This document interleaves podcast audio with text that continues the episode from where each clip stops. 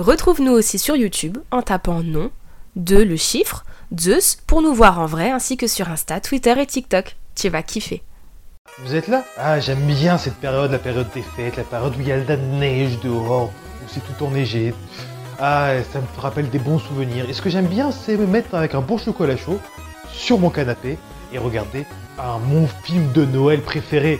Ah, certains penseront au film de TF1 qu'on voit l'après-midi. D'autres penseront à bah, j'ai raté l'avion. Mais moi, mon film de Noël, c'est Piège de cristal. D'ailleurs, d'ailleurs, vous savez que ce film-là a révolutionné le film d'action hollywoodien et continue maintenant pour amener jusqu'au Marvel.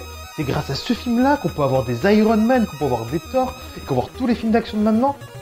Non Installez-vous, suivez-moi, nom de Zeus, on va en parler.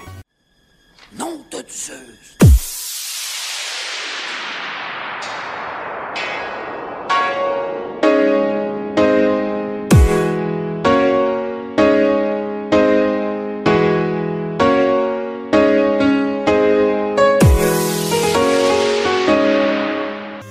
Tout d'abord de celui qui a révolutionné le film d'action. On parle notamment de John McTiernan. John McTiernan est né le 8 janvier 1951 à Albany, dans l'état de New York. Il est diplômé de Juilliard et commence sa carrière en faisant des spots publicitaires pour l'American Film Institute. Et en 1986, il réalise son premier long métrage qui s'appelle Nomads avec un réalisateur purement méconnu à l'époque, un certain acteur irlandais Pierre Brosnan, ce qui pousse la 21st Century Fox à lui confier les rênes d'un nouveau film de science-fiction de base prévu pour la série B, on va en reparler, s'agit du film Predator. Suite à cet immense succès, la 21st Century Fox lui confie un projet d'envergure, Piège de cristal. On va en parler aujourd'hui. Ce fut un énorme succès commercial et critique. Suite à ce succès-là, justement, il décide d'adapter un nouveau film, adapter des romans de Tom Clancy à la poursuite d'Octobre Rouge, avec Sean Connery et Alec Baldwin. Ce fut un énorme succès commercial et critique. Suite à ce succès-là, et euh, voulant s'éloigner des films d'action, John McTiernan retrouve alors Sean Connery en 1992 pour le film d'aventure Medicine Man. Mais le film a peine à rembourser son budget et marche pas trop bien au box-office. À la suite de ça, il retourne alors vers le film d'action avec la satire du cinéma hollywoodien Last Action Hero avec un certain Arnold Schwarzenegger. Mais ce film ne marche pas au box-office de ça, il rentre pas dans ses frais aussi, ce fut un flop commercial et critique, il repart alors avec la 20th Century Fox et accepta de réaliser le troisième opus de Die Hard, Die Hard 3, Une journée en enfer. Si le remake du film L'affaire Thomas Crown ne pose aucun problème avec Pierce Brosnan, il a autrement pour le 13e guerrier. En effet, le film a été retourné et remonté sans son autorisation. Il y en est une mésaventure qui connaîtra un petit peu plus tard, en 2002, avec le film Rollerball. Le film a été retourné et remonté. D'ailleurs, si vous voulez en savoir plus, avec les délits judiciaires qu'il y a eu ensuite à la suite de ce film-là, Rollerball, je vous redirige vers la vidéo de Karim Debache sur Rollerball, justement, qui a parlé de tous les problèmes judiciaires qu'il a eu, parce que ce sera un petit peu trop long pour moi. Mais nous, ce qu'on veut, c'est de l'action de la testostérone, et c'est là que ça commence à nous intéresser. En 1985, un certain Joel Seaver et la Torture Century Fox décident d'adapter le roman Nothing Lasts Forever en guise de suite au film Commando. Mais Schwarzenegger n'était pas à cet accord-là, il voulait pas reprendre directement le rôle de John Matrix. Alors, la Fox décide de recycler le projet en utilisant ce projet-là pour un nouveau film, Die Hard. Vous savez que Piège Crystal est tiré d'un roman Nothing Lasts Forever, qui est la suite du roman The Detective. D'ailleurs, en 1968, un certain Sinatra prend le rôle de Jolly Land dans l'adaptation du roman cinématographique. Contractuellement, la Fox était obligée de le rappeler au cas où s'il faisait une suite, qu'ils ont fait, mais du coup, ils se sentaient trop vieux pour prendre le rôle d'un film d'action.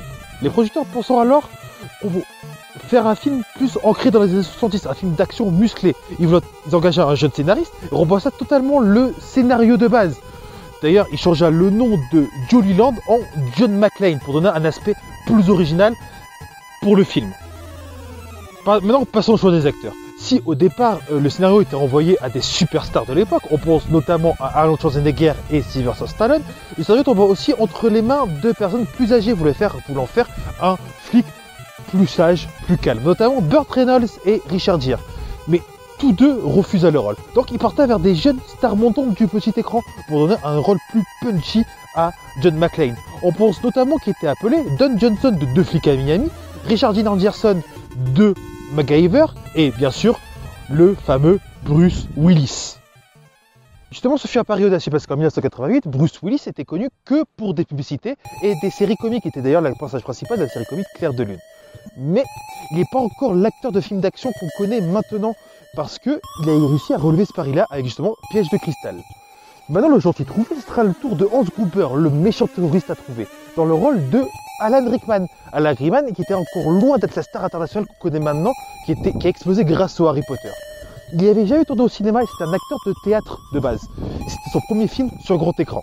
D'ailleurs, ça se voit un petit peu. Bah, pour toi, je comment ça s'est passé Qu'à regarder par la fenêtre. Parce qu'en effet, le tournage euh, de la Nakatomi Plaza, c'était en fait la tour Fox qui était en construction à l'époque et prêtée par la 25th Century Fox.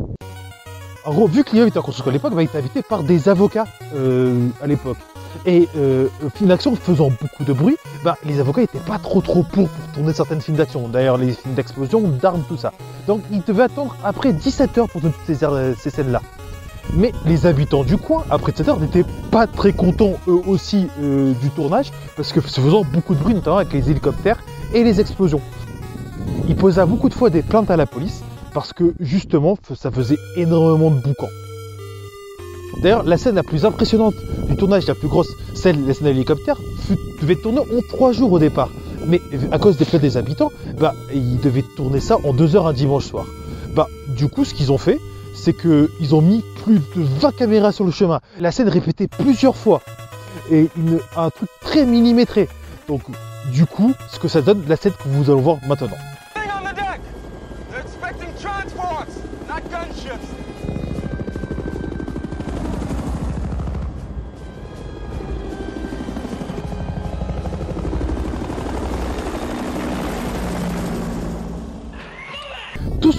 Que le comédien utilise sont réels. Tous les outils de chantier, tous les trucs sont utilisés pour euh, la construction de la 20th Century Fox. Donc, euh, garantie vraiment très authentique. Dans le film Die les terroristes sont allemands. Mais est-ce qu'en Allemagne, tout ça s'est bien passé? La datation s'est passée comment en Allemagne? Vous inquiétez pas, la voix va vous raconter. Dans la version allemande du film, les prénoms des braqueurs allemands ont été changés par des prénoms américains. Ainsi Hans Gruber devient Jack Gruber, Karl devient Charlie, Heinrich devient Henry. Quand John McClane écrit le nom des braqueurs sur son bras, une voix off précise Je vais vous appeler Hans et Karl, comme les deux mauvais géants dans le conte de fées. De plus, les références à leurs revendications par rapport à leur pays sont atténuées. Par ailleurs, dans la version originale, les braqueurs allemands disent n'importe quoi lorsqu'ils parlent entre eux. Les germanophones peuvent remarquer qu'ils font de nombreuses fautes de conjugaison et de syntaxe. C'est peut-être dû au fait que les acteurs qui incarnent les braqueurs avaient été sélectionnés pour leur air menaçant et non pour leur capacité à parler allemand.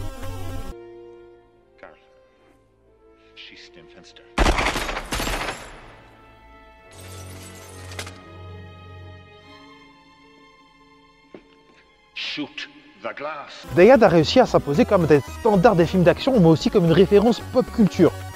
Vous savez pas où? Vous inquiétez pas, la voix va vous raconter. Mais le long métrage est également cité dans de nombreuses autres œuvres. Dans X-Files, deux enfants regardent le film. Dans How I Met Your Mother, il est cité à de nombreuses reprises.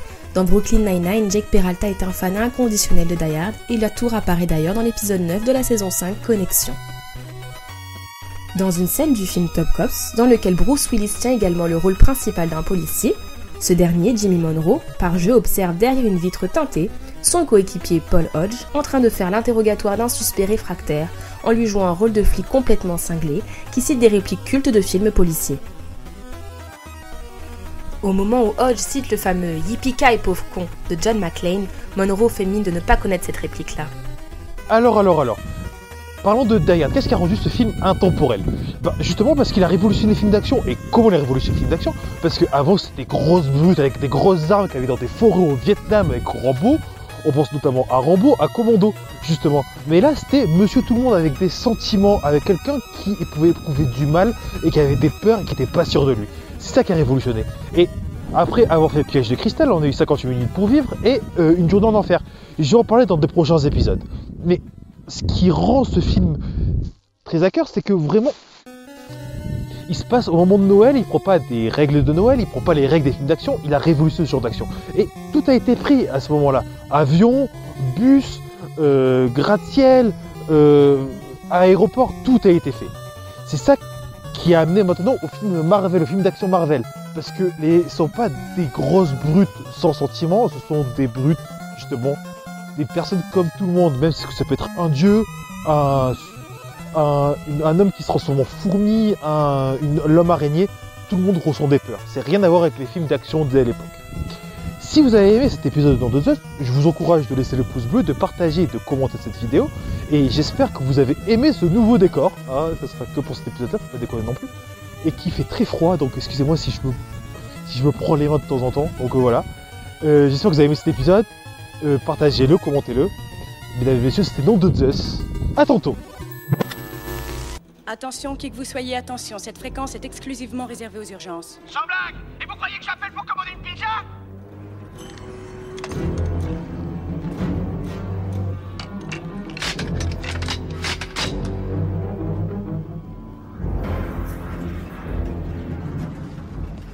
C'est moi qui le tue, personne d'autre.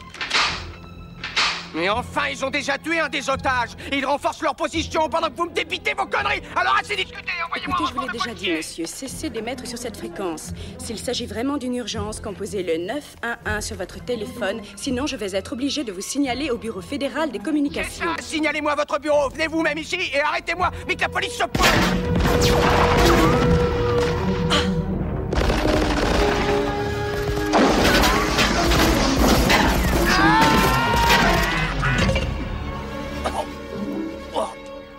une voiture pie d'aller faire un tour là-bas.